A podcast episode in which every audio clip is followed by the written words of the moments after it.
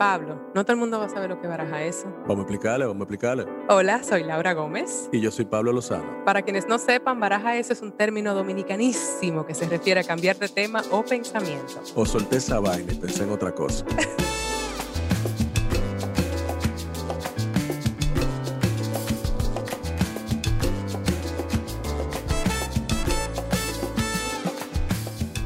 Saludos y bienvenidos a una nueva temporada de Baraja Eso. Me río, me río contigo.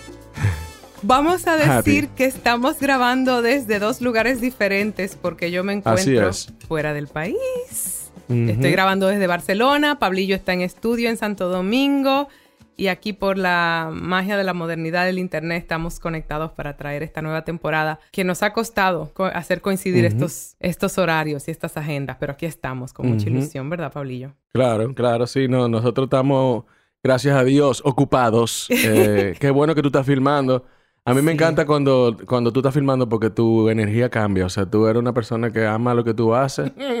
Y, y nada, y qué bueno que tú estás filmando un proyecto coolísimo en Barcelona. Qué bueno que tienes otras cosas que vienen después. Así que nada, te felicito mucho. Gracias. Y nosotros por aquí seguimos también haciendo, haciendo cine en República Dominicana.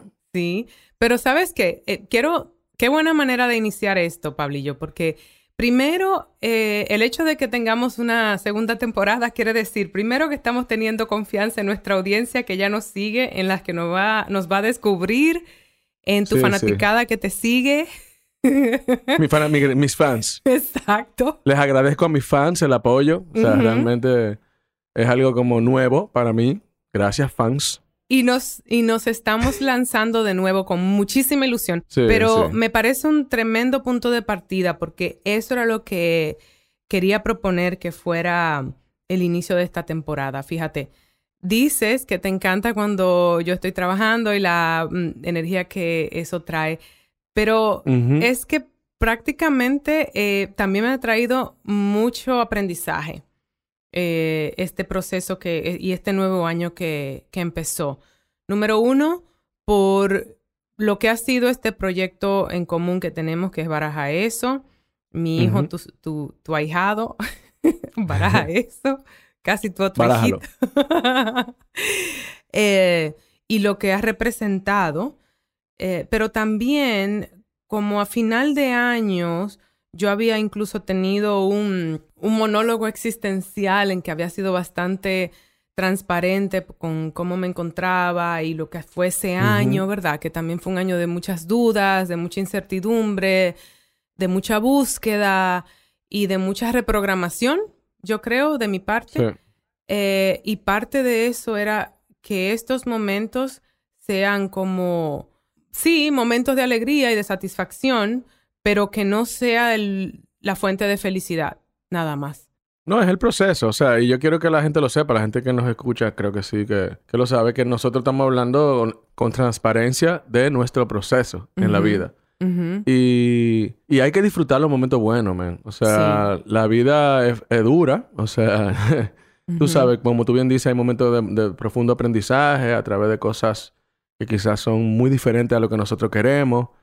Eh, sobre todo eso, ¿no? Cuando uno se hace una idea y se planifica de una manera, tú que eres bastante riguroso en eso, ¿no? Como eh, tienes una idea de un- una planificación o algo y la vida viene y te cambia los planes de una manera o de otra.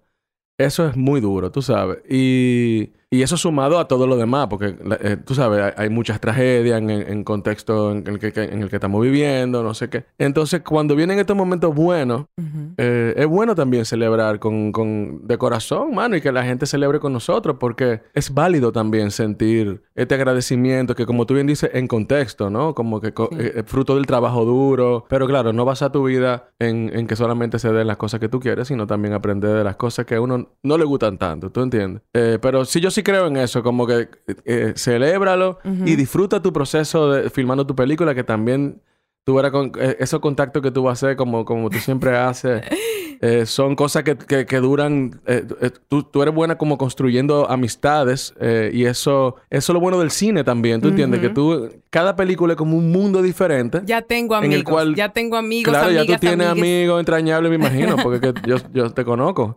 Mira, Entonces, tú sabes, disfrútalo y celébralo, man. Lo estoy celebrando, pero creo que lo que, mm, para expresarlo de mejor manera.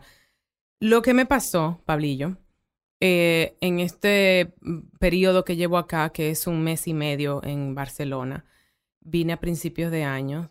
Este, y bueno, estamos grabando, en este momento estoy acá, pero cuando el episodio salga voy a estar en México en otro proyecto. Estoy muy Órale, güey. con lo que con lo que se ha alineado. Pero me di cuenta de que este año completo que pasó, el 2021, yo estuve pensando, según mis cálculos, como que yo no había trabajado, como que wow, duré un año sin trabajar, dos años sin trabajar.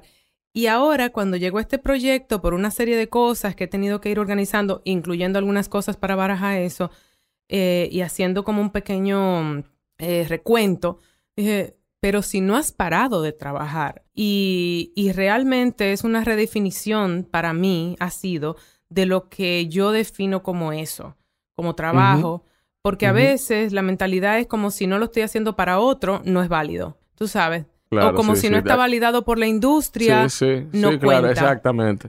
Entonces. Buscando una validación externa. Sí, sí, sí, totalmente. Y entonces llegaron estos dos proyectos, el de Barcelona y el que se me presentó en México, que ya luego, cuando tenga permiso, hablaré de él. eh. Y tengo como una euforia y una felicidad y es como.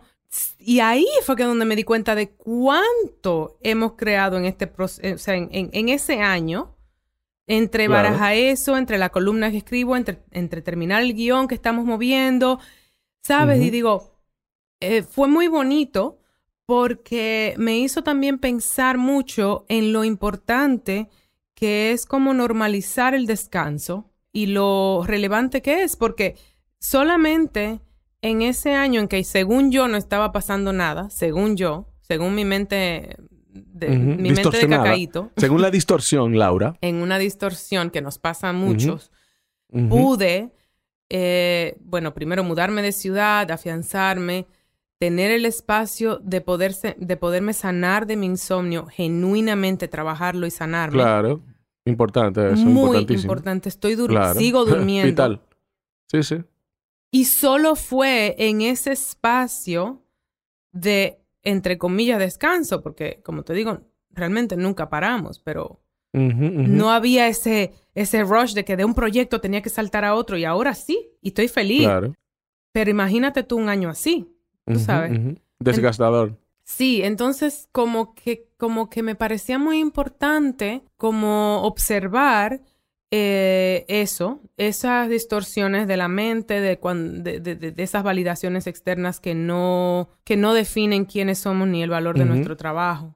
Mira, es, muy interesante porque a mí me pasa, como yo hago lo que amo también, lo hago todo el tiempo, tú sabes. Entonces, muchas, muchos allegados, sobre todo familiares que son como más tradicionales, cosas así, te preguntan como que, oye, ahí está Pablo que vive del cuento, ese tipo no trabaja, porque claro, eh, eh, yo tengo, tú sabes, yo soy mi propio jefe en muchos aspectos de mi vida, eh, manejo mi tiempo como, como lo dispongo, pero periódicamente cuando yo reviso mis archivos, tengo decenas de proyectos escritos, cosas avanzadas, cosas en diferentes etapas, tú sabes, entiendo perfectamente lo que tú dices de de no, de no parar nunca. Lo que pasa es que para mí, como eso está integrado en mi vida, como yo escribo todos los días, leo todos los días, veo películas todos los días, eh, voy añadiendo un granito de arena a todos los proyectos, todos los días, que están en diferentes etapas. Para mí eso es algo natural. Y entonces como ya yo aprendí a... o sea, ya yo estoy en el nivel de que ya yo sé que, que, que, yo, que yo soy una máquina de trabajo, pero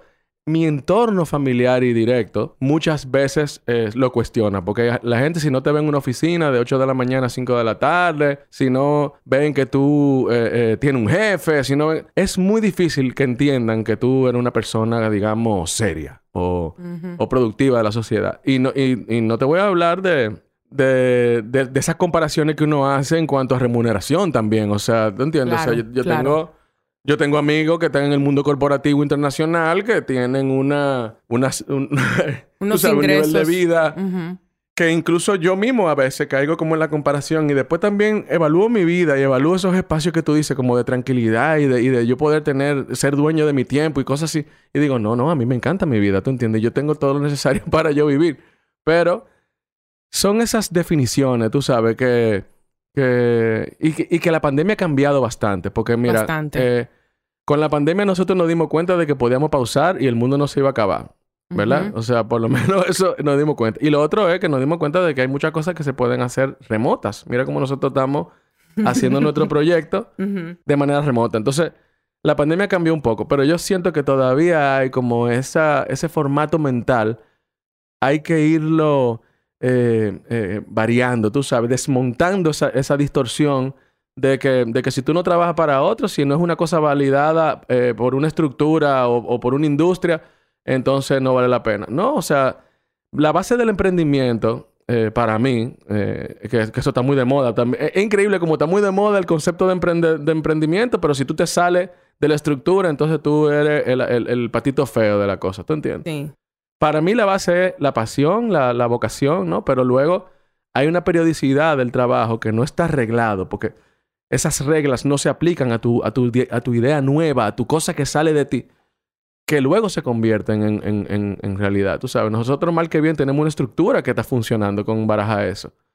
Eh, mal que bien hay un guion ya de una película que tú vas a dirigir, que tuvo para prima. Ya hay eh, eh, intencionalidad de coproducción internacional incluso. Y hay otras personas que han leído el proyecto y se sienten identificados lo suficiente como para dedicarle tiempo también, como nosotros también le hemos dedicado tiempo. Entonces, no es loco que estamos. Y, tú sabes, no estamos perdiendo el tiempo, no estamos... Sino que eh, es una... Es una manera de vivir como integrando lo profesional y lo... Y lo y lo personal de, otra forma. Tú y sabes. y yo creo, creo en eso. Déjame hacer un paréntesis porque conecta con lo que ambos estamos diciendo eh, y que son diferentes como mm, caras de la misma moneda. Lo que en los procesos a veces aparenta como momentos de bajos, como que no está pasando nada. A veces es porque es como una comidita bien cocinada, ¿no? Versus un fast food. Sí, sí, sí. Entonces, eh, tiene que ponerse a fuego lento en el horno y a veces... Y cae mejor, cae mejor.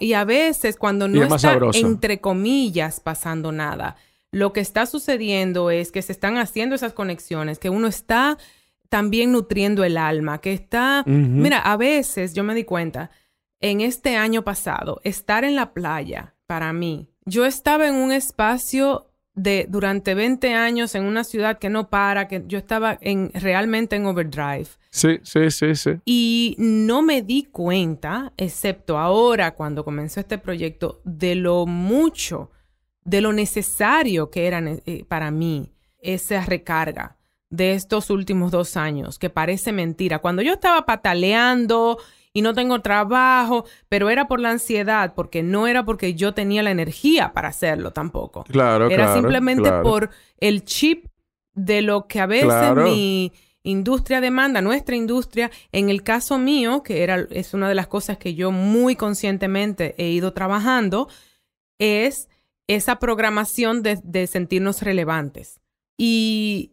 Bien, que nada más, te lo diste ahí en el clavo, sentirnos relevantes. Sentirnos, Sentirnos relevantes, señores. Imagínate que yo me doy mi valor por eso, digo, porque si yo estoy eh, actuando en una película o no. O sea, imagínate que yo me considero una persona de valor solamente por mi profesión. Total. Que es Eso increíble. precisamente de donde surgió, ¿verdad? Esta idea de tener estas conversaciones nuestras. Porque sí, sí, sí, sí. yo me sentía como que yo quiero desconectarme de esa identidad en la que yo solo tengo valor ahí. Entonces ahí conecto con cómo empezaste el, la conversación. Sí, me siento sumamente agradecida de este proyecto y el que viene, pero a la vez siento que están como sucediendo y hay una energía diferente en mí porque el trabajo de desconectar mi de, mi validación de mi oficio, entonces puedo disfrutar este momento. Inclusive, Pablo, con el hecho de que parte de la programación mía es que si no es en Estados Unidos, porque la industria hollywoodense es lo que es, no vale. Yo estoy, vamos, es que no te puedo explicar lo que ha sido. Sí, este encantada, encantada, yo te veo, yo te veo. Encantada porque es gente linda, porque es un proyecto independiente bonito, porque son unos actorazos, porque ha habido comunidad entre nosotros, comunión, hermandad. Y, y, es un proyecto pequeño, de bajo presupuesto. No, no sé, o sea, no, no sé, a lo mejor es un boom, uno de esos sleepers que ve todo el mundo. Pero claro. ¿Sabes? Claro, así será. Toco madera. Toco así será. madera, pero no es un no es una película comercial hollywoodense. No, No, es lo que se supone que era la donde yo tenía que caer, que era en un próximo show de la talla de Orange is the New Black y si tengo que ser regular en un show famoso otra vez. Es Claro. lo que me dé felicidad. Y a mí este rol con estos Sí. actores increíbles con los que estoy trabajando, Bruna Cusí, Sí, Alberto eso es lo que a ti te Amann, gusta. Claro. Ben Temple, claro. los amo y los directores son unos mm, dos personas maravillosas. Me siento entonces como que, oh, estoy haciendo no solamente lo que amo, sino genuinamente un rol que me apasiona y no en piloto automático porque tengo que. Claro, claro. Claro. Y es una cuestión de perspectiva que te la da esa misma pausa. Te permite, tú sabes, en lo que yo llamo parar, pensar y meditar. O sea, estoy ahí, en el trajín, como tú dices, en Nueva York, aquí en overdrive, no sé qué, ta, ta, ta, ta, ta, ta, y de repente tú llegas aquí por una serie de elementos externos a ti, hay una obligación a Bueno, una parar. mezcla. ¿Tú entiendes? tú llegas y que ¡pum! Ok, tengo que parar y ver. Desde una perspectiva diferente las cosas. Y óyeme, muchas veces uno piensa que esa perspectiva llega de una vez y que tú por parar tú vas a entender todo. Y no es así. Eh, el, el- el hecho, por ejemplo, a mí, como me ha, me ha pasado, que estoy en la misma perspectiva que tú, que este año estoy cambiando y voy, estoy buscando hacer las cosas que, que me apasionen y que me llenen, porque he hecho otras cosas, digamos, por, por validación externa, porque tengo que ser el productor que, que gane premios internacionales y no sé qué. Y me he dado cuenta de que hay cosas que, que- que me faltan, ¿no? De, de esa satisfacción de, de hacer las cosas a mi ritmo y pausado y no sé qué. Muchas veces es- es- esas pausas yo las proceso también con el tiempo. Y mira como tú dices que el entendimiento de muchas cosas te llegó ahora en medio de un proyecto. O sea, no- en la pausa quizás tú estabas pensando otras cosas. Sin embargo, había una cuestión física ahí de, de romper con ese ritmo acelerado y esa cosa como que socialmente yo entiendo que yo debo ser. Porque nadie te lo dice. A ti nadie te dijo, mira, Lara, tú tienes que ir a todo lo que da. Eso, so- eso soy yo mismo que lo voy construyendo en base a lo que yo es lo que yo creo o pienso que el otro espera de mí. O sea, imagínate la loquera eh, que es eso. De que yo le atribuyo al otro sin saber, porque no hay forma de que yo entrar dentro de nadie. Yo estoy asumiendo que, que, un, que algo externo a mí espera de mí algo. Y que al mismo O sea- tiempo también es una construcción social en la que todos hemos caído, aunque individualmente estamos en la misma ansiedad, Claro. pero todo, el se ha mundo está, todo el mundo está en la misma. Sí. Todo el mundo está en la misma. Tú le preguntas a los psiquiatras y a los psicólogos cómo, cómo la gente está manejando el estrés y la cosa. Y todo el mundo está en la misma, en todos los niveles. En todos ¿Tú los entiendes? Los chamaquitos del colegio, o sea, mi hijo que tiene 17 años, maneja unos niveles de estrés. Eh, yo también, no sé qué. O sea, algo está pasando socialmente, tú sabes, que necesita de nuestra atención. Sí. Y yo, no, y yo si me voy a un, a un punto de vista filosófico, óyeme, e- esta pandemia es una manifestación global Lo de, es. Que, de que algo está pasando, de que tenemos que replantearnos muchas cosas. Lo es. O sea, no podemos seguir, no podemos seguir igual como, como veníamos, con ese ritmo que veníamos, eh, sobre todo, tú sabes, medioambientalmente, o sea, viviendo como si fuéramos entes completamente disociados del, del lugar donde vivimos, ¿tú entiendes? Entonces. Todo eso yo pienso que está conectado. O sea, mi, mi paz interior. Y lo digo eh, para aplicarlo en mi vida, porque yo eso no lo aplico. Yo lo digo y lo hablo contigo porque lo entiendo de la boca para afuera y, y- y- y es mi búsqueda.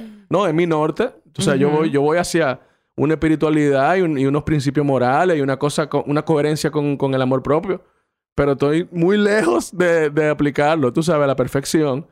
Pero estoy claro de que mi paz interior y mi, y mi tranquilidad emocional van a, van a hacer que por atracción mi entorno también eh, eh, se, se- se vaya convirtiendo como en, en un entorno sano y, y por atracción y por ende voy a, voy a hacerle un bien también a- al, planeta y a, y a- y una serie de cosas. O sea, yo siento que tanto mi responsabilidad como ser humano para con, el- para con mi entorno está directamente conectado con, con mi responsabilidad para conmigo. Tú sabes, es muy sutil, pero mucha gente no lo entiende eso. Yo sé que tú dices que no, Sí. que no lo estás aplicando. Yo pienso que sí.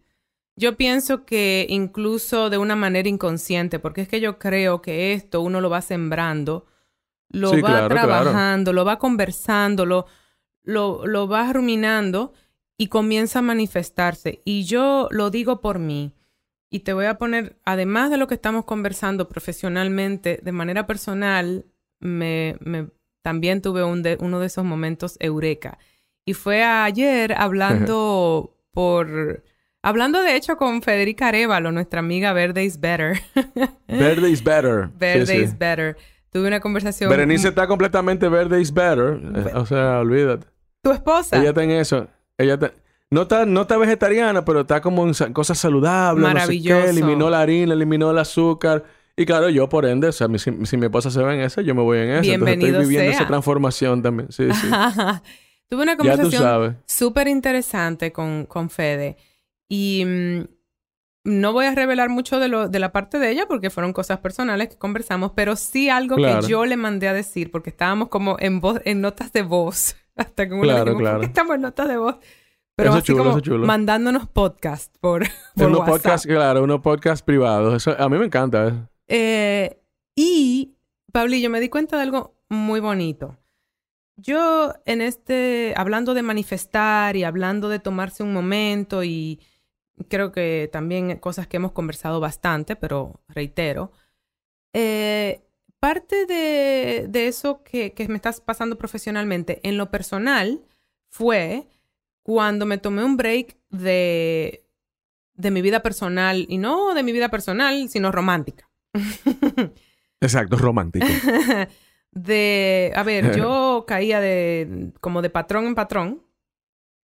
y, y también es lo que tú dijiste, no es de inmediato el cambio, no es porque me di cuenta que tengo un patrón que lo cambio, sino no, no. por tomarme el tiempo de, de cuidarme a mí. Y por ahí venía lo de Fede, que me mencionó algo de que se está cuidando, de que se estaba dando cuenta de algunas cosas y se estaba tomando un espacio para sí misma y bueno, una serie de cosas que me hizo decirle, mira, me parece muy interesante porque yo tengo un rato haciendo eso y técnicamente, o sea, a veces digo, bueno, no sé, lo hemos hablado acá, cómo entrará alguien en mi vida románticamente, pero lo cierto es, Pablo, que yo estoy disfrutando tanto otras cosas que por primera vez en mi vida el asunto de los machos no...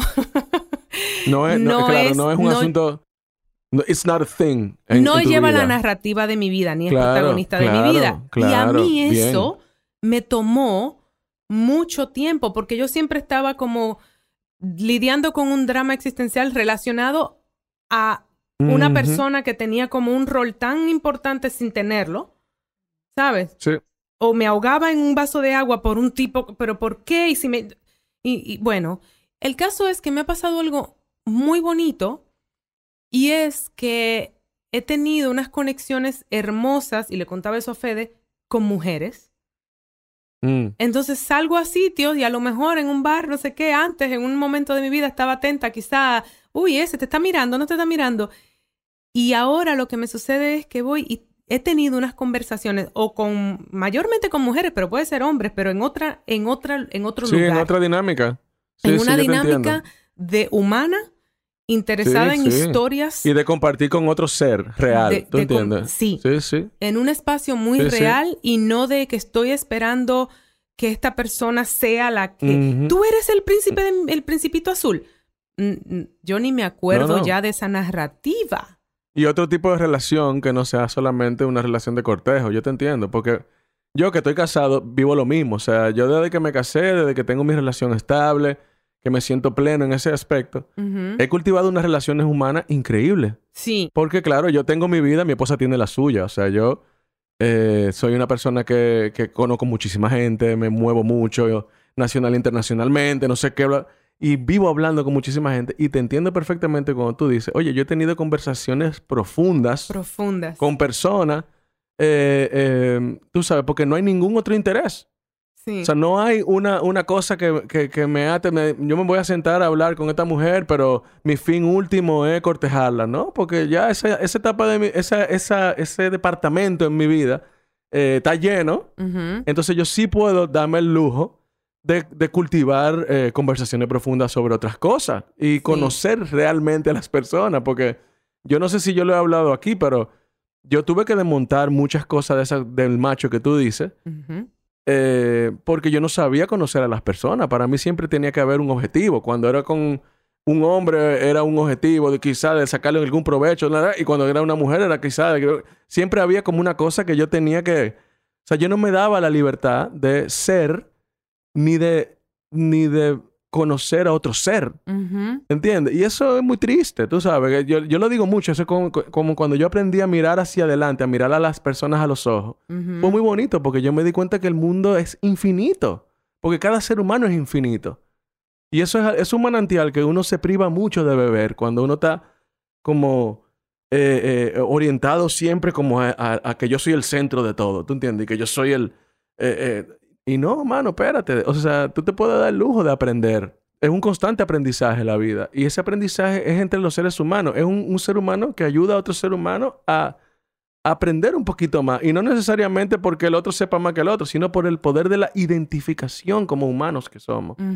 Tú me dices algo, yo te acabo de... Y, eso toca una fibra en mí. Porque quizá yo no estoy viviendo la misma anécdota, pero estoy viviendo el mismo sentimiento. Totalmente. ¿Tú entiendes? Y esa vaina, eso es, eso es increíble. Para mí eso es mágico. Que, eh, mira, yo no, yo, yo no, yo no defiendo, digamos, de que la, doctrina tradicional, espiritual, pero para mí eso es un poder superior.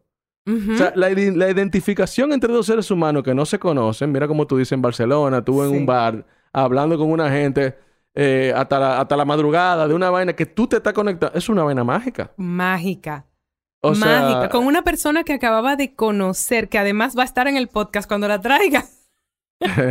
yo, me, yo me lo imaginé, claro. Para eso este podcast, señores, para nosotros seguir hablando con gente cool. Mira, voy a decir otra cosa. Nosotros dos eh, representamos otra vez dos caras de la misma moneda.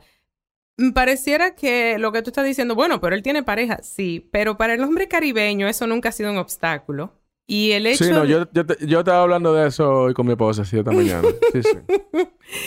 y a mí me encanta eso de, de, de, ti, de lo que tú representas dentro de esa normalidad o esa anormalidad que tú eres dentro de lo que es la dinámica del hombre caribeño. Sí, sí. Y yo soy un anormal por muchas otras cosas también. ¿eh? pero me parece maravilloso. Soy un anormal. Y no se trata de que porque si está casado o no se está casado, tú tienes una unión con alguien que me hace feliz esa unión. Exacto. Me hace feliz, me completa en muchísimos aspectos. Y tú sabes cuándo yo supe eso. Cuando yo me di cuenta que yo podía conversar con Berenice por horas. Yo dije, ok, esta es una persona que yo puedo conversar con ella. y, y, y, cuando ella habla, me, me eh, no, no, no, es, no, es, una persona que está de acuerdo conmigo, ¿eh? O sea, estamos hablando de que somos muy diferentes. Pero cuando ella habla, como que me hay, consta. hay, una, hay, una, hay un aprendizaje de mi parte. Sí, claro, si yo estoy receptivo y si estoy dispuesto a escuchar un punto de vista diferente al mío, porque también eso yo tuve que aprender a hacerlo durante la vida. O sea, yo no nací sabiendo eh, eh, darle la un espacio en mi vida a una persona. Eso, eso yo lo fui aprendiendo, tú sabes, fallando y haciendo cosas y, y siendo infiel y, diciendo mentiras y haciendo muchísimas cosas que me hicieron muchísimo daño a mí también, porque uno cree que, yo creía que yo le, hacía daño al otro, pero me hacía daño a mí. Y luego pasando por un proceso terapéutico largo de, de reorganizar mi vida en un momento donde lo perdí todo por esa, por esa manera de vivir irresponsablemente. Entonces, ese proceso me llevó a cultivar una relación ahora que, que, uno decide, ¿eh? porque yo creo igual que tú, nadie es un príncipe ni una princesa azul, eso no existe. Yo tomo una decisión y luego hay un, una responsabilidad conmigo mismo de que esa decisión crezca, tú sabes, o sea, y hay que invertirle energía. La energía es como una alquimia, tú la, tú la conviertes en, en crecimiento. Entonces, eso es algo que a mí me llena y me, hace feliz. Y yo lo valido eso. Y me encanta que sea desde dos eh, perspectivas diferentes, porque la tuya... Claro, la tuya es una relación contigo misma, pero es lo mismo, porque es una relación de amor. Eso. Es una relación de amor. Y, y antes de yo llegar a mi relación con mi pareja, yo tuve una relación conmigo mismo. Mira, de hecho, yo te voy a hacer un, cuento. cuando yo empecé a salir con Berenice, que ya yo sabía que yo quería una relación seria con alguien, yo le dije a Berenice que yo estaba terminando un proceso en el cual yo iba a durar un año célibe y me faltaban tres meses. Entonces, claro, yo le, tuve, yo le dije a Berenice, mira, yo, eh, yo me dije a mí mismo que yo iba a eliminar el sexo de mi vida por un año y que yo me iba a concentrar en, en, en, en mí, ¿no? En, cultivar una relación conmigo. como tú dijiste, o sea, yo empecé a salir solo, eh, me, me, invitaba a cenar yo mismo, eh, me levantaba en la mañana, me veía al espejo y hablaba conmigo mismo y me... O sea, yo pasé por una etapa de, de aprender a, relacionarme sanamente conmigo mismo. Y entonces, claro, yo conozco a Berenice, eh, bueno, yo la conocí hace años, pero comienzo por fin, ella por fin me hace caso y, empieza a salir conmigo. Eh, pero me faltaban otros tres meses. Y Berenice me dijo así mismo, dije, no, perfecto. Pues yo le dije, mira, yo prefiero cultivar una amistad contigo y que no empecemos de una vez. Aunque el primer día cuando fuimos al cine, oye esta vaina, el primer día cuando fuimos al cine ella me dijo, mira, Pablo, yo no quiero tener hijos. Yo, o sea, el primer, señores, imagínense que ustedes van a salir con una gente por primera vez en la vida y la, gente le dice así antes de montarse en el carro y que mira, yo no quiero tener hijos. Eh, y si me dice mentira, se acabó esta vaina. Ok, pa, y se, y se monta en el carro. Ella tenía muy claro también quién era y lo que quería. Claro, imagínate, pero imagínate que tú le digas eso también a un macho dominicano. Diga, no, mira, yo no quiero tener hijos. ¿Entiendes? O sea, eso es como... Eso es como, tú sabes, pero aparte de eso, nosotros pasamos tres meses hablando. Mm. Y saliendo a hablar. Y eso, amistades mías, varones, me decían, di que no, pero que no puede ser, que ustedes estén saliendo, ustedes no se están acotando, ¿cómo así? Sin embargo, yo siento que el haber cumplido eso para mí mismo, que yo me había prometido a mí mismo, me dio después la disciplina y la cabida para cumplir otras, muchas otras cosas conmigo mismo que yo era incapaz de hacer. Todavía hay muchas otras cosas más que tengo que cumplir conmigo mismo, porque yo soy un tigre que quiero hacer ejercicio y no lo hago.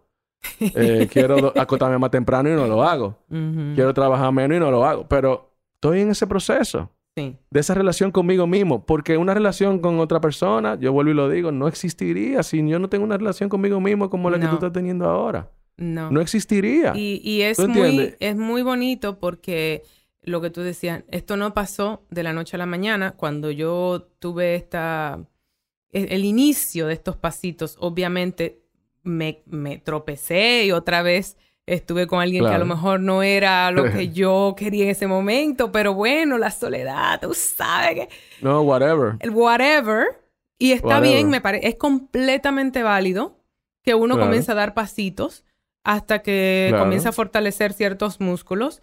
Y luego es completamente válido que la vida te lleva por un terreno o por otro. A lo mejor es en, en una relación y aprendiendo desde ese lugar a lo mejor es solo, a lo mejor, qué sé yo, la, cualquiera que sea la manera, el punto es que pasa eh, paulatinamente, esos cambios, esos procesos.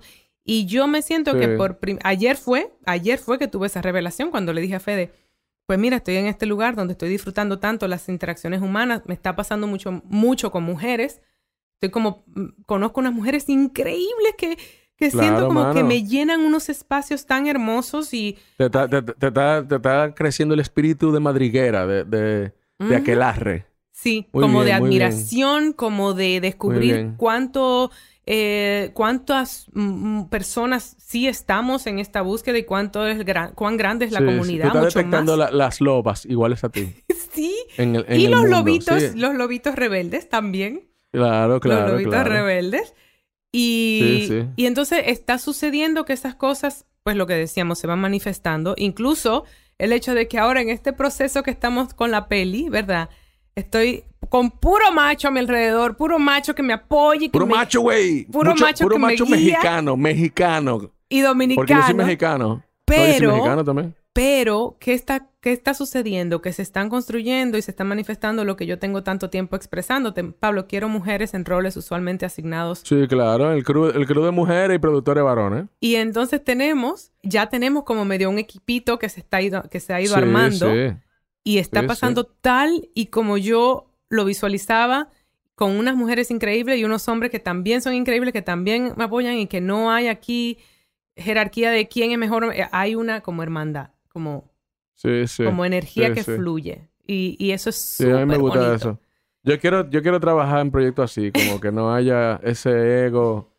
Tú sabes, como que ya yo me cansé, mano, de, de, de tener que buscarle la vuelta a, a unos egos y unas cosas. Yo eh, quizá estoy ya acercándome a una edad donde, donde quiero estar tranquilo. Y se puede estar tranquilo y trabajar duro. Se puede. Lo que, porque mi, mi tranquilidad no es que yo quiero estar en mi casa sentado mirando para arriba. Mi tranquilidad es una tranquilidad mental, espiritual. O sea, yo quiero sentirme que la gente con la que yo trabajo me valoran. Sí. Porque también yo los valoro. Y hay una relación de respeto mutuo que, que, que tú sabes, que, que está construida en base a esa horizontalidad que me da no, no envidiarle nada a nadie, ni, ni tener, ni, ni, pensar que yo soy más que nadie, ni que nadie más que yo, ¿tú entiendes? O sea, y eso se logra. Eso se logra. Tú vas, tú vas esculpiendo tu entorno. Tú vas como quitando lo que sobra de tu entorno, tú sabes, chap, chap, como el escultor que, que agarra un bloque y empieza es a golpe, a golpe limpio, que A la vida te va quitando lo que sobra. Sí. Como, tú sabes, como cuando tú trabajas un mármol que es a coñazo, que sale esta obra luego que tú ves así de, Hermosa. de estos tipos que, tú sabes, y, y hermosa y ligera, pero que tú no te das cuenta que eso salió de un, de un- de un peñón, que hubo que entrarle con un pico. Qué bonita analogía esa, me encanta. Sí, o sea, mucho. eso, eso es lo que, lo que la vida, y, y, y yo te lo dije el otro día, también yo he visto, yo he visto eso, que la vida cuando, cuando se manifiesta una cosa muy buena, generalmente también hay otra cosa por ahí que viene, y es como una, una, una dinámica entre la luz y la sombra. Hablemos un pelín de eso, porque también quiero añadir algo que ha sido una situación muy triste que también con la que yo empecé el año. Tú dices Claro. eso y me resuena increíblemente. Yo empecé mi primer día de rodaje, de, de ensayo, dos días antes de rodaje, eh, enterándome de, de la muerte de un familiar, de un primo hermano mío, muy jovencito. 32 años, falleció de un infarto. Ya tú Eso sabes. hace dos o tres semanas. Eh, fue un shock. Lo digo ahora así como tranquilo porque, bueno, procesado y todo lo demás, pero con el Claro. corazón obviamente partido por... Fue muy duro para la familia, fue muy duro para sus padres, mi tío, que es el hermano menor de mi papá y que yo adoro y que no puedo imaginarme lo que es para un padre perder un hijo, No, sobre todo de tan corta edad y, e inesperadamente. Eso sucedió mientras a mí me pasaba una cosa tan hermosa iniciando el año que yo estaba, ¡ay, qué hermosa inicio de año, qué increíble! cu-". ¡Pan! Eso que tú acabas de decir y esos dos sí. sentimientos encontrados y yo tuve que procesar ese día porque yo tiré el celular después que terminamos, el- o sea, yo me fui, eh, ah, bueno, hablando de espiritualidad, me fui a la Sagrada Familia, qué mejor lugar para procesar mi Claro, dolor. claro. Ujú. Eh, me pasé una tarde completa allí. Eh, hablé con mis padres que me contaron todo lo que sucedió. Estaba muy atenta. No estar presente en todo el proceso de, de duelo con mi familia y con sus padres fue muy duro. Y al mismo tiempo empezar un rodaje tan hermoso y con tanta felicidad y esas dos emociones coexistiendo al mismo claro, yo tiempo. te entiendo perfectamente. Perfectamente. Tú pasaste algo semejante el año pasado. No, igualito. O sea, yo estaba en el, el primer día de rodaje de mi, de mi ópera prima como director, trabajando con niñas de 15 años en mi película. Eh, mi hermanita murió de 15 años. Sí. Eh, y, y, bueno, yo filmé la película. eh, En medio es del eso, duelo. fue- eso es una cosa, es una cosa que yo no puedo ni describirte a ti lo que es, porque todavía eh, yo, sabes, a partir de ahí, por ejemplo, yo tengo un dolor en la mandíbula que no se me quita nunca. Ujú, Tú sabes, como hay, hay una serie de cosas que, que nada, que son por ese impa- impacto, ¿no? Ese trauma que, que todavía yo no puedo. Imagínate mi papá, bueno, en fin. No, sí. Eh, Pero incluso luego, el proceso de montaje de esa película, yo tuve que, de- que soltar esa película por seis meses. Y recién ahora yo estoy retomando el montaje. Que también cae un poco con eso de, de pausar las cosas. sí. Porque eh, ahora yo lo retomo, estoy más fortalecido del, del dolor que eso me causó, pero al mismo tiempo también estoy agradecido porque la película es una especie de tributo a mi hermanita. Entonces, eh, con esos dos elementos y la distancia que tomé del material, eh, siento que va a ser, que, que está mucho más potente el trabajo. Entonces, si yo lo aplico a la vida, a eso, nosotros somos los editores de nuestra vida, tú sabes, como que eh, esa, esa distancia que yo tomo cuando, cuando pauso me, me permite eh, re- re- ver el material con otra perspectiva y, y reorganizar el material de una manera más potente. O sea que, tanto como en el trabajo cinematográfico, que es el nuestro, como en la vida, nosotros yo creo que, que vale la pena esa perspectiva, tú sabes. Sí. Y, y, y, y- y- y vivir un día a la vez, mano, el, el dolor. Si la gente, la gente que no está escuchando, mira, ahora mismo hay mucho dolor en, en el Mucho mundo. dolor. Eh, el, el dolor eh, hay que atravesarlo, se vive. Tú sabes, lo importante para mí fue no evadir nunca el dolor, porque yo vengo de ahí. O sea, yo me pasé muchos años de mi vida evadiendo todo tipo de sentimiento incómodo. O sea, si yo sentía una vaina incómoda, yo me daba un party, me, me bebía un ron, me volvía loco y, y- y- Pero ¿qué pasa? Que el otro día me tenía que levantar. Total. Y estaba la misma, la el mismo sentimiento o peor, porque entonces me sentía también moralmente, tú sabes, que había hecho algo inmoral, que había sido eh, eh, eh, no, no, no, no coherente con, con, con la importancia que tenían en esos hechos que me estaban afectando. Entonces, ¿Qué yo he aprendido? Que los sentimientos eh, pasan. Es como un río, tú sabes, como... Eh, el yo evadirlo lo que me hace es como quedarme enchivado en ello y, y, y, me hace sufrir, pero el yo vivirlos me hace crecer. Totalmente. Tanto la, tanto la alegría como, como ese dolor, ¿eh? O sea, por eso y yo que digo... son olas. son olas. Y yo tengo que aprender a celebrar la alegría. Yo no lo, yo no lo sé hacer eso. Cuando, cuando yo, a mí me, me, me pasan cosas muy buenas, yo, ah, sí, no, Tú sabes, como que yo todavía no he aprendido a celebrar la alegría. Por eso te lo dije a ti, porque yo no lo sé hacer. O sea, eh, yo, me han pasado cosas, sobre todo profesionalmente, últimamente, que la gente se pone loca. Y yo no, yo estoy en otra cosa. tengo que entregar una vaina que se vence. tú sabes, como que estoy en otra cosa. Entonces, eso también yo tengo que aprender a vivirlo. Pero el dolor yo sí he aprendido a... Y al miedo también. El miedo, señores. Por ejemplo, el, Laura que se mudó de una ciudad a otra con otra... Ese miedo, el miedo es un caballero también, es como los sentimientos. Si tú le pides permiso, él te deja pasar. Qué bonito. pero Dios mío, todas estas, estas, analogías, estoy mala contigo hoy.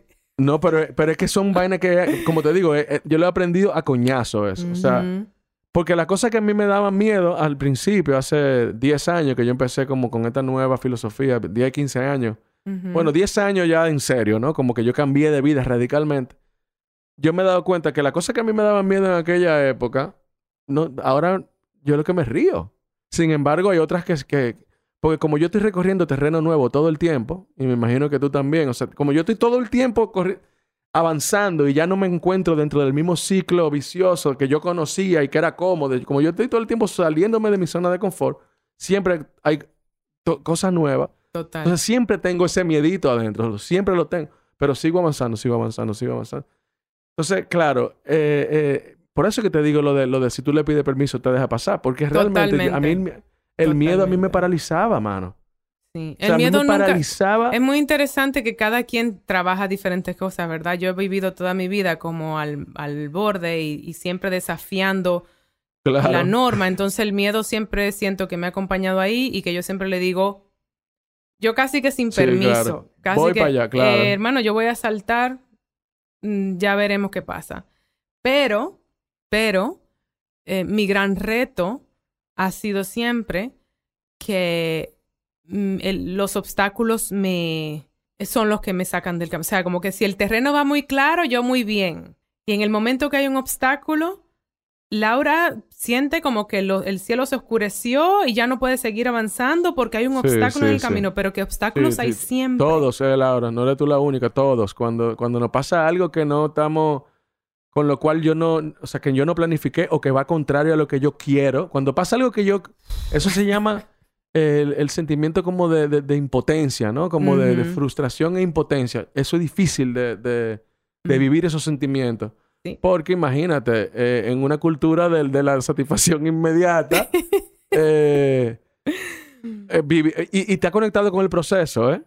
Porque ese miedo a, que cuando las cosas salen como yo no quiero, está conectado con la incapacidad de, de, vivir el proceso. Total. O de entender que el proceso es tiene vida propia y que yo no lo puedo diseñar, sino que hay algo que que es un equilibrio universal, como tú lo quieras llamar, que, que, que, es más grande que yo. Porque imagínate, más grande que yo es esta mesa de aquí de Guerra Films, ¿tú entiendes? imagínate si el proceso no va a ser más grande. Y es definitivamente lo que tú dices, no, no se puede controlar y tiene vida propia. Eso, esa es la eso realidad. Tiene vida propia. Yo estoy muy contenta de que hemos retomado y de que estamos abriendo una nueva temporada desde este espacio. Porque el año pasado fue un año de mucha incertidumbre y muchas dudas y mucha mucho sentirme inadecuada y en el y, y, o sea, y tú acompañándome en el camino.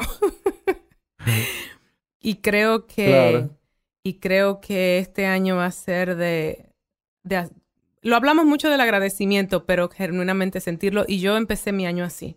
Yo empecé mi año así e incluso desde la pérdida que ha sido la, la muerte de mi primo, descubrimos que, su ausencia física nos ha traído mucha conexión familiar. Eh, eh, son cosas que pasan. Y entonces también eso me ha hecho, me ha traído también a una, a una evolución espiritual, a mí personalmente. Sí, sí, Porque lo observé inmediatamente y dije, wow, eh, ¿sabes? qué cosas que no habíamos conectado estos primos de hace miles de años y de ahora tenemos este grupo y ya estamos conversando y qué representó Alejandro para nosotros y lo estamos celebrando. Y por supuesto que para sus padres es otro, proceso, pero también se han sentido muy apoyados y tal. Y, y, todo esto al mismo tiempo que yo estoy haciendo una peli que me tiene súper feliz y me voy para México a hacer otra. Y, todos esos sentimientos existiendo. Y dijiste algo muy esencial que solo se puede hacer solo se puede hacerlo caminándolo. O sea, no se puede evadir el dolor y hay que celebrar la felicidad.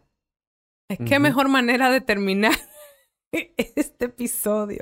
Así es, así es. Y muy agradecido por, eh, de nuevo te lo digo, porque me considere parte del proyecto y, que me invite siempre y, hablar contigo, me encanta y, y eso. Yo te adoro, Pablillo, y gracias por acompañarnos hoy en nuestro primer episodio de la temporada 2 de Baraja Eso. Compártanlo con sus amigos porque ahora sí, también solté lo que era mi monólogo existencial caribeño, que, ay, que no tenemos... Tenemos la audiencia que tenemos. Debo decirte que recibimos muchísimos mensajes, esto no estoy muy al tanto, pero mucha gente que nos sigue que nos dijo, somos más de tres gatos, somos más de tres Gracias, señores. Y señoras y señores. Lo, sabemos, los, les agradecemos. Eh, ya saben que nos pueden buscar en, las redes sociales en Baraja Eso Podcast. Eh, seguirnos, vamos a seguir manteniendo esto muy activo porque viene gente muy, muy interesante con unas historias de vidas increíbles. Eh, así que no se pierdan los próximos episodios de la temporada 2 gracias Pablillo y gracias a todos, a nuestro equipo y a la gente maravillosa que nos escucha. Chao. Escuchen Baraja Eso en cualquier plataforma donde escuchen podcast. Y suscríbanse en Spotify, califíquennos, déjennos reseñas en Apple Podcast y compartan y síganos en nuestras redes sociales. Arroba Baraja Eso Podcast, arroba bj.lozano y arroba ms Laura Gómez. Baraja Eso es una producción de Sonoro. La producción es de Mariana Coronel y Laura Gómez. Música original de Stu Mindeman. Los ingenieros fueron Karina Riverol, Joaquín Sánchez, Ernesto Sánchez y Adelín Guerrero.